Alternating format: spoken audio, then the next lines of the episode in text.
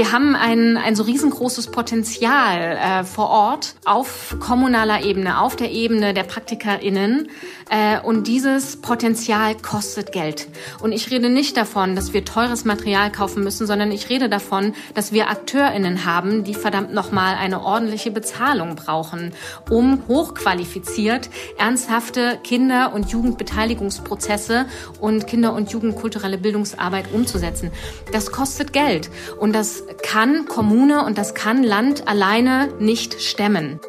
Qualifizierung, alles schön und gut, aber äh, wenn Sie andere Menschen erreichen wollen, es sind so viele eingewanderte Menschen bei uns und die sind in der Gesellschaft sichtbar, aber in Kulturbetrieben sind sie nach wie vor kaum vertreten. Äh, ich plädiere für mehr diversere Teams, hybride Teams und auch wirklich ähm, Experimente wagen. Kulturelle Bildung im Gespräch. Der Podcast des Vereins Rat für kulturelle Bildung. Herzlich willkommen zur nächsten Folge unseres Podcasts Kulturelle Bildung im Gespräch. Ich bin Lydia Grün und darf Sie im Namen des Rats für kulturelle Bildung zur nächsten Diskussionsrunde herzlich begrüßen. Auf den Punkt Kulturraum Kindheit und Jugend. So heißt die zweite Handreichung, die frisch erschienen ist und die jugendpolitische Fragestellung von Angeboten frühkindlicher Bildung bis zur Infrastruktur geschärft in den Blick nimmt.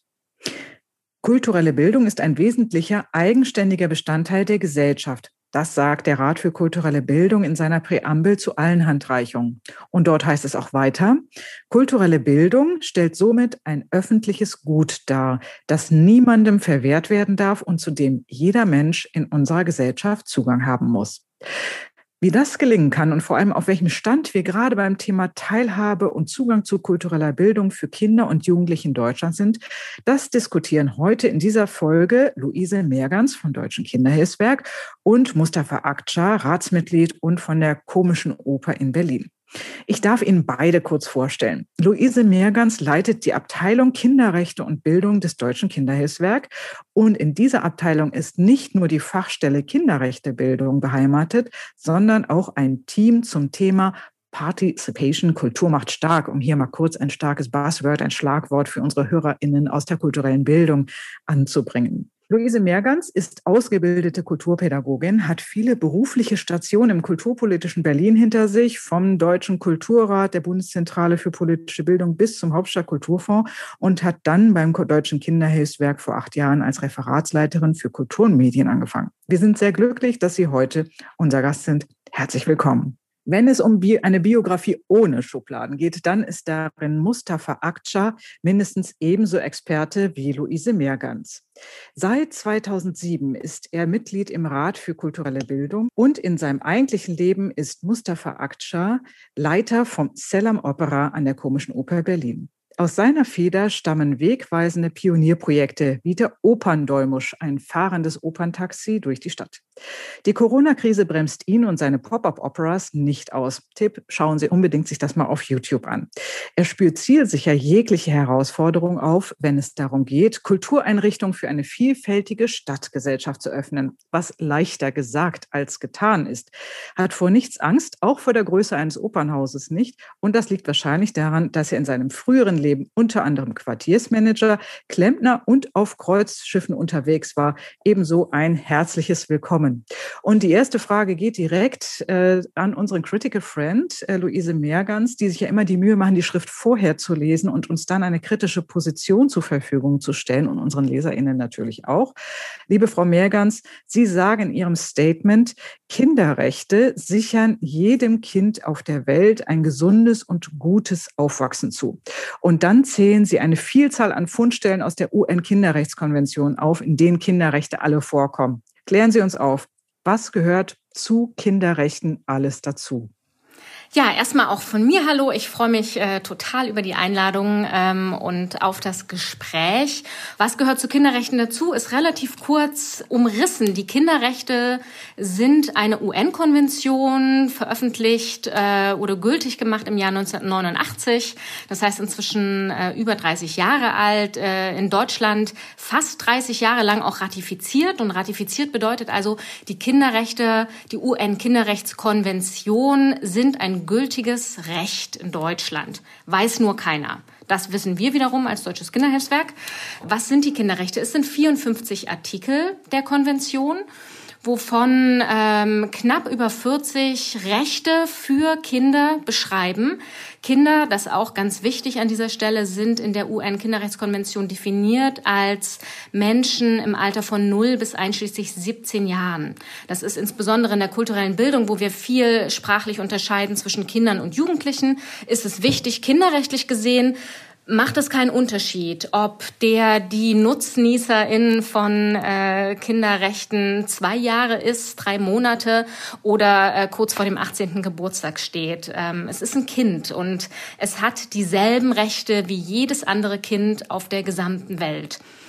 Die Kinderrechte sind nichts anderes als ausdefinierte Menschenrechte für eine Gruppe von Menschen, die nochmal besondere Bedürfnisse gegenüber anderen Gruppen haben. Und zwar insbesondere Bedürfnisse natürlich im Bereich Schutz, im Bereich Förderung und natürlich im Bereich Beteiligung. Ähm, Sie haben auch gesagt, dass die Grundlage sind die Menschenrechte, also eigentlich das Recht ja für jeden Menschen. Welche Punkte sind in der kulturellen Bildung besonders wichtig? Kinder haben ein Recht auf kulturelle Bildung. Das steht so explizit nicht in den Kinderrechten drinne, aber implizit sehr. Also unter den 54 Artikeln findet sich jetzt kein Artikel, der da heißt, Kinder haben ein Recht auf kulturelle Bildung. Aber es finden sich Artikel wie Kinder haben ein Recht auf Teilhabe am kulturellen und künstlerischen Leben. Kinder haben ein Recht auf Spiel, Beides Artikel 31. Kinder haben ein Recht auf äh, altersgerechte Mediennutzung. Der Staat muss diese zur Verfügung stellen. Kinder haben ein Recht auf die Entwicklung ihrer kulturellen Identität. Kinder haben ein Recht auf den, auf den Schutz ihrer kulturellen Identität. Und Kinder haben äh, ein Recht auf äh, Mitsprache und eben Beteiligung. In der Gesamtschau ergibt sich daraus definitiv ein Recht auf kulturelle Bildung, was allen Kindern zusteht. Lieber Mustafa Akça, ähm, wenn wir uns diesen großen bunten Strauß zu Rate ziehen und mal auseinandernehmen, dann hat ja Frau Mergans gerade sowas erwähnt wie ähm, das Recht auf, auf Beteiligung, das Recht auf kindergerechte Medien, auf kulturelle Identität. Ähm, wie passt das mit der Praxis eines Opernhauses zusammen? Kinder haben ein Recht auf Teilhabe an Kunst und Kultur. Und äh, mein Blick auf das Ganze äh, ist ein besonderer, weil ich nicht aus einem bildungsbürgerlichen Haushalt komme. Was Sie schon gesagt haben, ich schaue aus der Sicht des Quartiersmanagers, aus der Sicht eines äh, Menschen, der auch Feldkompetenzen mit sich bringt und in verschiedenen Milieus, auch äh, in anderen Milieus auch zu Hause ist. Und 2011 hat die Komische Oper Berlin ähm, hat äh, die Routine durchbrochen und mich eingestellt, um diesen Blick dann auch äh, ins Opernhaus zu tragen. Und als ich hier angefangen habe, war der erste Schritt wirklich so, dass ich in die Stadtteile gegangen bin und ähm, ja erstmal Kinder geworben, Familien geworben habe für unseren Kinderchor. Und zwar nicht Kinder, die wir schon haben in unserem Kinderchor, nämlich aus bildungsbürgerlichen Haushalten, sondern Kinder, die noch nicht vertreten waren. Also ähm, in einer Stadt wie Berlin, da muss man schon auf die Diversität eingehen und 2011 sind wir darauf eingegangen. Und das ist nach wie vor so ein, ein Rückenmark des interkulturellen urbanen Projektes, was ich leite. Die Praxis ist das A und O und den ersten Schritt zu wagen ist das A und O. Und äh, ich höre aus ganz vielen Richtungen, aus ganz vielen Kulturtankern, sage ich mal, wie schwierig es ist, an anderes Klientel ranzukommen. Ich finde es nicht schwierig, wenn man jemanden im Personal hat, der äh, einen verschiedenen Hintergrund mitbringt. Und genau da möchte ich nochmal nachhaken. Also ähm, die Abteilung, äh, die Sie leiten, es gibt es jetzt seit zehn Jahren. 2011 ähm, haben Sie angefangen, mit dem Kinderchor haben Sie angefangen, äh, mit dem Stichwort andere Beteiligung, ähm, einen, einen größeren Blick überhaupt erstmal zu wagen. Was hat sich in diesen zehn Jahren getan? Es hat sich eine Menge getan. Also wie gesagt, es, es war äh, wie ein Experiment, dieses Projekt. Man hat was gewagt Und aus diesem Kinderchor sind äh, verschiedene Dinge entsprungen. Also äh, die Kinder, die äh, dann eine äh, Chorausbildung, eine Gesangsausbildung bei uns genossen haben. Die sind ja auch äh, erwachsen geworden. Einige haben diesen Kinderchor abgebrochen, haben angefangen, vielleicht Sport zu machen, weil sie den Bewegungsdrang vielleicht verspürt haben, aber haben diesen Kinderchor nie vergessen. Das merkt man, indem sie wieder bei uns anfragen, weil sie ein Praktikum machen wollen oder weil sie eine Ausbildung machen wollen. So ein Opernhaus besteht ja nicht nur aus Gesang und ähm, Orchester, sondern da ist ja, das ist ja eine, eine, eine Riesenfirma mit Technik, Kostüm, Maske und so weiter und so fort. Das Opernhaus wurde nach innen hin infiziert. Es ist was anderes dazugekommen. Eine andere kulturelle Vielfalt ist dazugekommen. Aus, aus dieser Vielfalt sind viele andere Projekte entstanden, wie zum Beispiel die aufsuchende Musiktheatervermittlungsarbeit, äh, wie zum Beispiel den Opernbus oder all, all diese Dinge. Ähm, Frau Mergans, ist das ein, ein, positives Beispiel oder also es zeigt den, auch die, den, die Länge des Weges, die die komische Oper hinter sich gebracht hat. Ähm, Sie haben ja, ich sag mal, eher einen strukturellen Blick. Wo sehen Sie Luft nach oben, gerade wenn es äh, um die Beteiligung von Kindern und Jugendlichen geht in Kultureinrichtungen in Deutschland? Wo sehen Sie den größten Handlungsbedarf? Den größten Handlungsbedarf sehe ich vor allen Dingen erstmal in der Erkenntnis, dass Beteiligung notwendig ist und vor allen Dingen aktiv gelebt werden muss. Ähm, weil Kinder und Jugendliche zu beteiligen, ähm, ist eine große Verantwortung auch, die ich trage in dem Moment, wo ich das tue. Also Beteiligung hat immer ganz viel ähm, damit zu tun, dass Kinder und Jugendliche ähm, Selbstwirksamkeit erleben können. Und äh, so eine Selbstwirksamkeit in einem Prozess zu erleben, ist großartig, ne? Ist äh, sowieso per se großartig, ist aber mehr denn je natürlich auch notwendig, wenn wir die die große Perspektive von Demokratie, Bildung, Demokratieerhalt, Demokratieförderung aufmerksam machen. Wir brauchen Kinder mit einem großen Selbstwirksamkeitsbewusstsein. Das kann ich fördern in Beteiligungsprozessen. Und wenn ich das nicht ernsthaft mache und nicht ernst nehme als erwachsener Mensch oder als Mensch, der das begleitet, dann kann dabei äh, was Schlimmes passieren, nämlich dass Kinder und Jugendliche eine gescheiterte Selbstwirksamkeitserfahrung machen. Dass sie also lernen, gut, jetzt habe ich mich hier eingebracht, und äh, es hat aber keine Konsequenz. Also kann ich mir das das nächste Mal auch wirklich sparen. Ähm, insofern ist ähm, die erste große Herausforderung, die ich sehe, wirklich das, das Bewusstsein und das äh, Professionalisieren von Kinder- und Jugendbeteiligung. Und das Zweite, anknüpfend auch an Herrn Aktscher, weil Sie haben es gerade gesagt, Frau Grün, es ist ein positives Beispiel. Das Zweite ist wirklich das Erreichen von äh, den sogenannten marginalisierten Gruppen innerhalb der eh schon marginalisierten Gruppe von Kinder und Jugendlichen. Ja, ich habe diesen strukturellen Blick. Ich arbeite bei einer bundesweit tätigen Organisation, äh, nicht äh, auf auf Praxisebene, nicht auf kommunaler Ebene und ähm, wie alle bundesweit agierenden äh, strukturellen Organisationen äh, sitzen wir immer wieder und stellen uns die Frage: Wie erreichen wir denn die Kinder? So, wir, wir müssen doch irgendein Tool finden, äh, wie wir die Kinder und Jugendlichen erreichen. Aber das Tool, das gibt es. Das sind nämlich Menschen wie Herr Akça, die natürlich vor Ort arbeiten und äh, dahin gehen. Kinder- und Jugendbeteiligung ist Beziehungsarbeit und das muss vor Ort passieren und muss entsprechend vor Ort gefördert werden. Ich möchte den Ball direkt rüberspielen zu Mustafa Akça, ähm, auch in dem Punkt, den Sie gerade nochmal erwähnt haben, nämlich das Thema äh, Scheitern und das auch, also daraus zu lernen. Äh, wo haben Sie bestimmte Hürden erfahren und wie haben Sie die gelöst? Genau in diesem Punkt des äh, Prozesses von Beteiligung, worauf ja ein Opernhaus grundsätzlich erstmal in seiner Struktur echt nicht ausgelegt ist.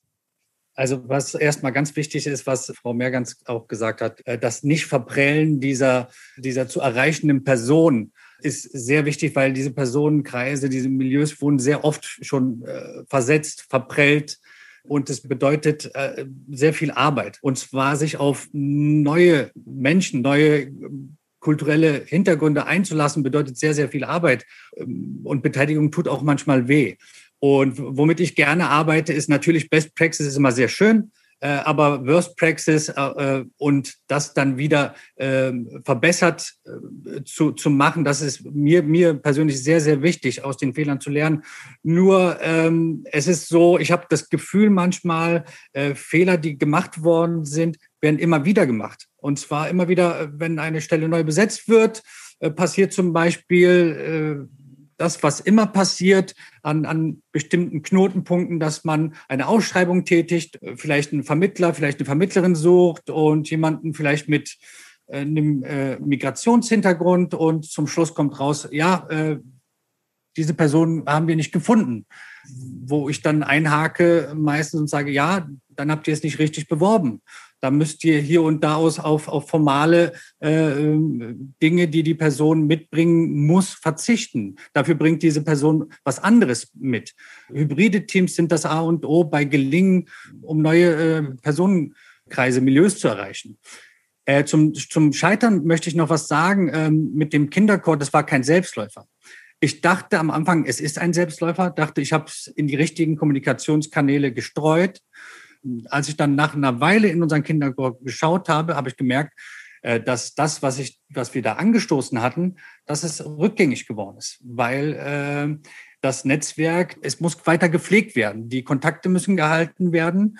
Und es braucht ein stabiles Fundament, weil so viele Jahre, Jahrzehnte, wie wir halt nicht offensiv emotional eingeladen haben, so viele Jahre, Jahrzehnte muss eine Kulturinstitution diese Menschen, die man einzuladen hat, einladen, damit es einfach in die Strukturen übergeht.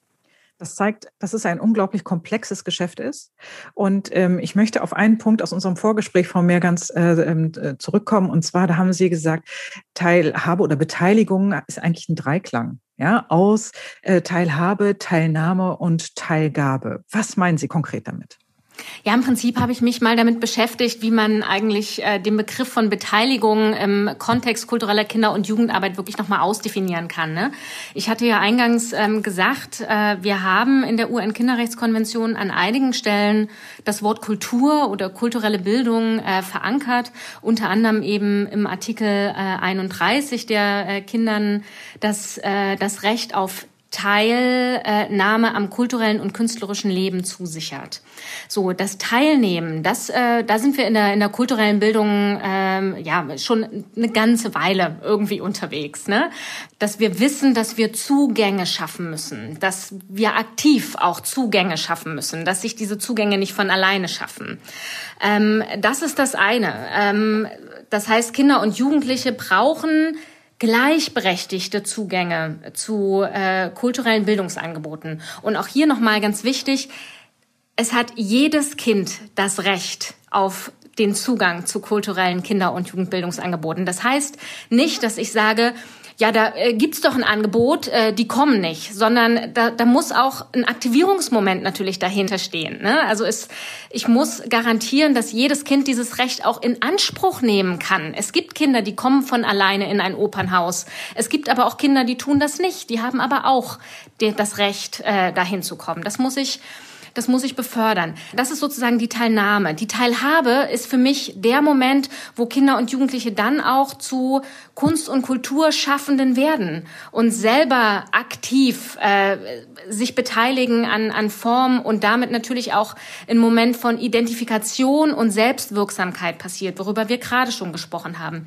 Und für mich wird das Ganze aber erst dann rund, wenn wir auch von Teilgabe reden, und zwar im großen gesellschaftlichen Kontext und Kinder und Jugendliche im Kontext der kulturellen Bildung nicht nur als das Publikum von morgen begreifen äh, und wir nicht nur kulturelle Bildungsprojekte oder kulturelle Bildung per se fördern, damit wir uns selber in unserer Kultur als Gesellschaft erhalten, sondern Kinder und Jugendliche in ihrer kulturellen Ausdrucksform als Individuen anerkennen und als integrativer Bestandteil einer gesamtgesellschaftlichen äh, kulturellen Ausdrucksform. Und da gehören sie genauso rein äh, wie Erwachsene und müssen genauso in ihrer individuellen Form anerkannt werden. Wenn man das jetzt auf den Opernbetrieb übersetzt, was Sie gerade gesagt haben, also Teilhabe, Teilgabe, Teilnahme in umgekehrter Reihenfolge, ähm, dann stellt das ja selbstständige, emanzipierte Kinder und Jugendliche ähm, in einer vollwertigen Rolle als Gestalterinnen und Gestalter da. Lieber Mustafa Akça, wenn wir jetzt überlegen, wie der Opernbetrieb so normalerweise läuft, da stehen bis auf wenige Ausnahmen äh, der kind, die Kinder ja meistens nicht auf der Bühne oder sind aktiv in künstlerischen Prozessen ähm, mit dabei und werden von den einzelnen Abteilungen, so stelle ich mir das naiv vor, auch nicht immer zwingend direkt mitgedacht, bis auf die Musiktheatervermittlungsabteilung. Ich weiß aber, dass sie vor dieser Herausforderung ja nicht scheuen und ähm, äh, unterschiedliche Wege und Mittel gefunden haben, ähm, die Gedanken, die sie in der Vermittlung und in der Diversitätsarbeit auch haben, ja dieses aktivierende Moment. Ähm, das tragen Sie in sich und damit haben Sie unterschiedliche Teams schon infiziert. Wie ist Ihr Weg innerhalb des Opernhauses zu sagen, Teilhabe, Teilgabe, Teilnahme mit auch diesem aktivierenden, gestalterischen Moment ist für uns als Opernhaus mitten in Berlin wichtig? Und wie machen Sie das? Das, das ist wirklich vielfältig. Es hat wirklich, äh, es wird in einem Opernhaus, in einer Kulturinstitution so, sofort was passieren. In allen Abteilungen wird was passieren, wenn sie ähm, frischen Wind reinbekommen. Also äh, schon allein, ähm, wenn die Kinder in unserer äh, Cafeteria, in unserem Casino sind, dann kommen die Eltern, dann kommen die Großeltern, weil sie stolz sind. Die haben noch nie was mit Oper zu tun gehabt in ihrem Leben. Und auf einmal reden sie über die Kernszene von unserer La Boheme oder äh, da, wo die Kinder als Kinderchor halt auf der Bühne stehen. Und das, das überträgt sich dann ins, ins ganze Haus. Und äh, dann kommt es von unseren Abteilungen ganz von selbst, dass, dass sie auf äh, andere Ideen kommen, dass man dann auf einmal ein Marketingkonzept erstellt, dass man dann ein türkeistämmiges, das ist nur ein Beispiel, Kind nimmt, um eine Oper zu bewerben und dieses Kind ist auf dem Poster drauf oder in einem Spielzeitheft. Das sehen die anderen Kinder, das sehen die Eltern, die Großeltern, die Community sieht das und aus diesen kleineren Ideen werden dann auch so Ideen geboren wie äh, der Operndolmusch. Zuerst haben wir den gemacht für Erwachsene, äh, und haben gemerkt, da ist so viel Potenzial, äh, dass wir den auch für, äh, für Grundschulen konzipiert haben. Dann fahren wir raus an Stadtrandgebiete, wo wir dann äh, vermuten, da sind Schulen, da sind Kinder, die nicht in den Genuss von Musiktheater kommen, weil sie einfach vielleicht zu weit weg sind und äh, führen dort auf. Und auch da äh, entstehen wieder äh, neue Verbindungen. Also da werden ja auch Fragen gestellt äh, zu den Instrumenten, zu den Sängern, äh, zu dem Gesehenen. Und äh, wichtig ist noch zu sagen, wir reden immer über die Kinder. Ähm, wichtig ist auch, das Vertrauen der Eltern zu gewinnen weil die Eltern, die, äh, die das erste Mal zum Beispiel mit ihrem Kind zu uns kommen, die, die sind das nicht gewohnt. Also da muss man auch ein Vertrauen äh, schaffen und diese, die Elternhäuser äh, besuchen. Ich wollte nur verdeutlichen, was für eine Arbeit das dann immer macht, aber diese Arbeit zahlt sich wirklich aus und macht auch Spaß. Wenn ich jetzt ein Theater oder eine Bühne oder ein Jugendzentrum oder äh, ähnliches sozusagen bin, in, nicht in Berlin, ja, sondern in irgendwo anders in Deutschland, in Hintertupfing, ja, Frau Mergans. Wie fange ich an? Äh, was sind Mittel, ähm, wo, ich, wo ich sozusagen den zehnjährigen Weg mit viel Arbeit von Mustafa Akça in der komischen Oper nicht abkürzen kann? Ich glaube, das funktioniert nicht. Aber äh, was wäre einer der, der, der ersten Schritte? Ja, Sie sagen es richtig. Es ist ein Prozess, ne?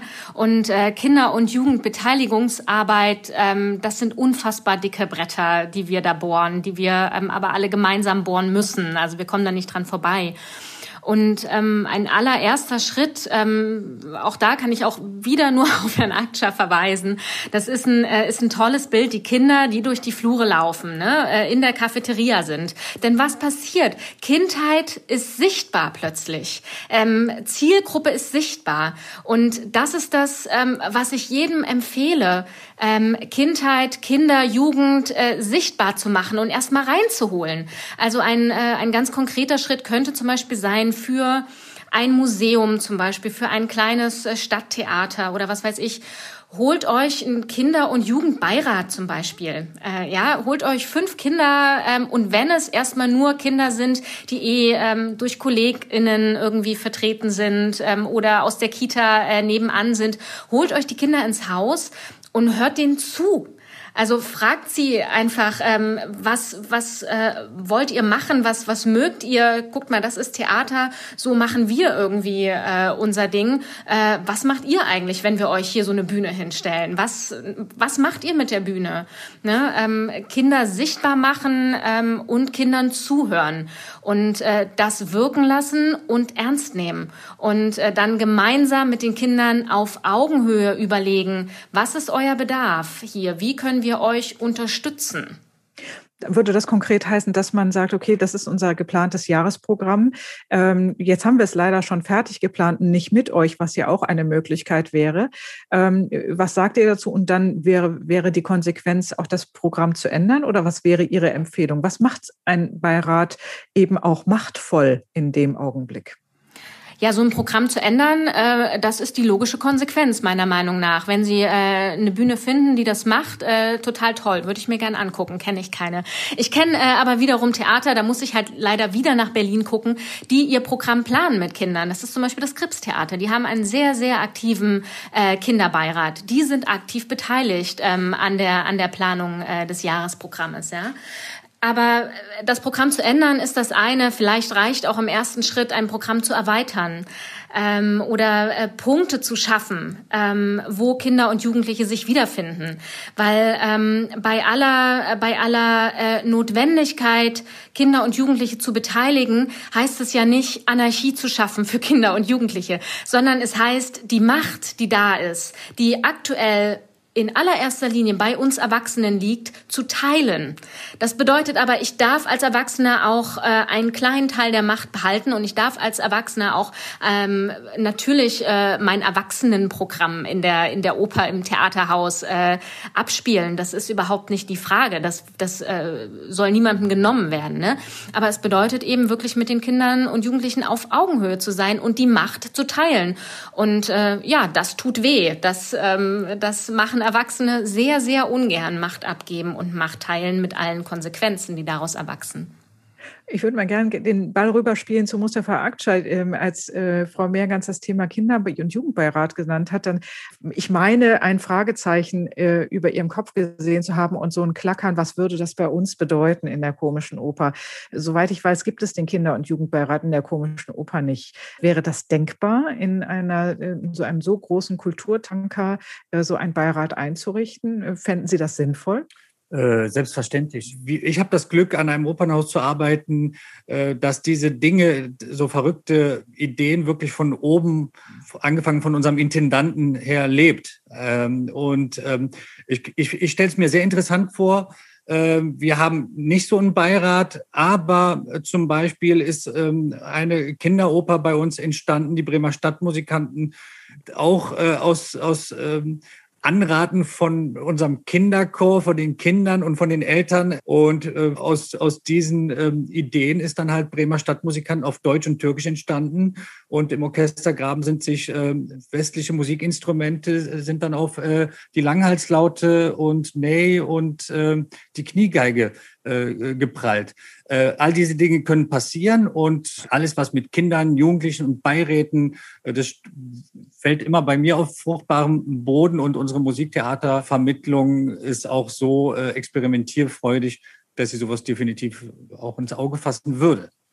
Ähm, das Wichtigste für mich ist es immer bei meiner Arbeit wirklich zu schauen, welche Pfade da sind, welche eingetreten sind und einfach Dinge anders zu machen. Also zu schauen, wenn ich jetzt wirklich in, in, in, einer, in einer kleineren Stadt wäre, was, wo wäre meine erste Anlaufstation? Äh, ich bin groß geworden in Fußballvereinen, äh, die Betreuer, die Vielfalt in Fußballvereinen, das wurde gar nicht in Frage gestellt. Das wären meine ersten Anlaufstellen. Auch in Hintertupfingen gibt es Taxifahrer. Das wären Anlaufstellen, wo ich äh, fragen würde, hey, was braucht ihr, was wollt ihr? Äh, Gibt es irgendwo Kinder, die man einbinden kann? Also einfach Dinge anders zu machen, als es als gewohnt. Ich würde genau diese Frage, was braucht ihr, was wollt ihr, an Frau Mehrgans richten wollen zum Abschluss unserer Runde. Und zwar, wir haben ein besonderes Jahr. Ähm, wir haben ein Wahljahr und wir haben ein äh, Jahr, was unter unglaublichen ähm, Herausforderungen gerade für Kinder und Jugendliche innerhalb der Corona-Pandemie steht. Ähm, Sie sagen in einer ihrer, in ihrer wichtigsten Leitlinie quasi vom Deutschen Kinderhilfswerk, denn wir wissen, Kinder können das.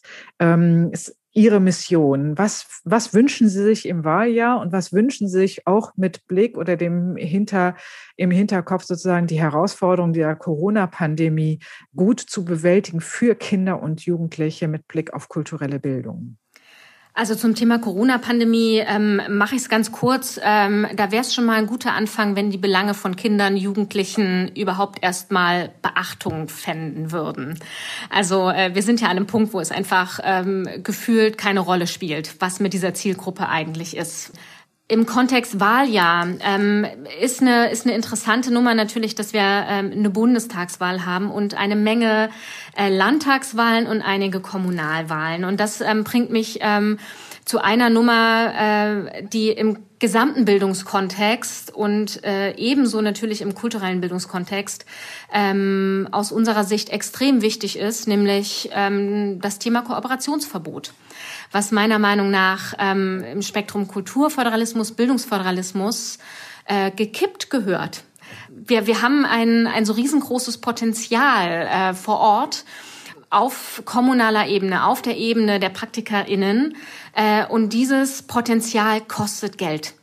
Kunst und Kultur, insbesondere mit Kindern zu arbeiten, muss finanziert werden. Und ich rede nicht davon, dass wir teures Material kaufen müssen, sondern ich rede davon, dass wir AkteurInnen haben, die verdammt nochmal eine ordentliche Bezahlung brauchen, um qualifiziert, wie ich vorhin meinte, hochqualifiziert, ernsthafte Kinder- und Jugendbeteiligungsprozesse und Kinder- und Jugendkulturelle Bildungsarbeit umzusetzen. Das kostet Geld. Und das kann Kommune und das kann Land alleine nicht stemmen. So, das heißt, äh, eine Aufweichung des Kooperationsverbotes oder ein, ein direktes Kippen des Kooperationsverbotes muss hier ähm, zwingend ein allererster Schritt sein. Und der zweite Schritt ähm, ist meiner Meinung nach definitiv zu finden in der Wandlung von Projektförderung hin zu einer Prozessförderung. Also wir leiden in der kulturellen Bildung sowieso seit Jahrzehnten unter dieser Projektitis, die sich immer mehr ausrollt. Ja, ähm, bei aller Sympathie für den Grundgedanken von Kultur macht stark. Ähm, Sie haben es gesagt, wir haben selber so ein äh, Programm bei uns im Haus. Also ich kann da äh, sehr aus einer Intro ähm, Intro-Perspektive sprechen. Das ist richtig und und wichtig, aber es ist natürlich eine Projektförderung. Und wenn ich äh, in dem Moment, wo ich einen Antrag stelle, exakt berechnen muss, wie viel rote Buntstifte und wie viel grüne Buntstifte ich brauche und dann in einen kulturellen Beteiligungsprozess gehe und Kinder vorfinde, die sagen, was soll ich denn mit Buntstiften? Ich würde irgendwie lieber Graffiti machen oder ich würde viel lieber irgendwie äh, mich musikalisch betätigen. Das geht aber nicht, weil der Projektantrag hat eben gesagt, wir haben jetzt Buntstifte und der Projektantrag hat auch gesagt, dass wir am 15. April April ähm, hier eine Ausstellung vorbereiten und die Bürgermeisterin kommt nämlich vorbei und die Presse ist eingeladen, damit die Bürgermeisterin äh, sich die tollen Kinderbilder anschaut, ähm, damit wir uns alle wieder auf die Schulter klopfen können und sagen, wie toll wir wieder die kulturelle Kinder- und Jugendbildung gefördert haben. Das ist nicht im Sinne der Kinder und äh, wir müssen hin zu einer offenen kulturellen Bildungsförderung, die Prozesse in den Fokus stellt und die Bedürfnisse der Kinder und Jugendlichen in den Fokus stellt und nicht einen Projektzeitraum mit einem Projektergebnis. Ich nehme mal an, lieber Mustafa Akscher, das ist äh, Wasser auf Ihrer Mühle ähm, in Richtung, wir müssen in Prozessen denken. Gerade wenn man die ganze Reise, sage ich mal, die äh, Sie seit zehn Jahren an der komischen Oper angestoßen haben, ähm, betrachtet. Was gehört noch in den Wunschwerkzeugkasten äh, für dieses Jahr oder vielleicht auch für die Zeit in einer Post-Corona-Phase, wie auch immer die aussehen mag? Was steht auf Ihrem Wunschzettel? Also eigentlich steht auf meinem Wunschzettel genau das, was Frau Mergans gesagt hat. Äh, und ich plädiere wirklich für diverse Teams. Qualifizierung, alles schön und gut, aber äh, wenn Sie andere Menschen erreichen wollen, es sind so viele eingewanderte Menschen bei uns und die sind in der Gesellschaft sichtbar, aber in Kulturbetrieben sind sie nach wie vor kaum vertreten. Äh, ich plädiere für mehr diversere Teams, hybride Teams, und auch wirklich ähm, Experimente wagen. und äh, auch Geduld haben. Und ja, das steht ganz oben auf meiner Wunschliste. Mit diesem starken Plädoyer beschließen wir heute unsere Folge des Podcasts äh, Kulturelle Bildung im Gespräch. Ich bedanke mich bei Ihnen beiden ganz herzlich für diesen ähm, Ritt durch die Themen, die Kinderrechte und Beteiligung von Kindern und Jugendlichen in der kulturellen Bildung befassen oder sich damit befassen. Ich danke Ihnen fürs Zuhören bei dieser Folge und freue mich schon auf nächstes Mal. Bitte vergessen Sie nicht, dass die Handreichung, die jugendpolitische Handreichung auf den Punkt Kulturraum Kindheit und Jugend ähm, auf der Website des Rats für kulturelle Bildung herunterladbar ist. Da können Sie alles nochmal im Detail, die Empfehlungen des Rats für kulturelle Bildung nachlesen. Abonnieren Sie unseren Twitter-Kanal mit äh, täglichen Meldungen genau zu, zu, diesen Thematiken, die wir heute in kurzer Form angesprochen haben. Ich sage nochmal Danke in die Runde und freue mich auf das nächste Mal.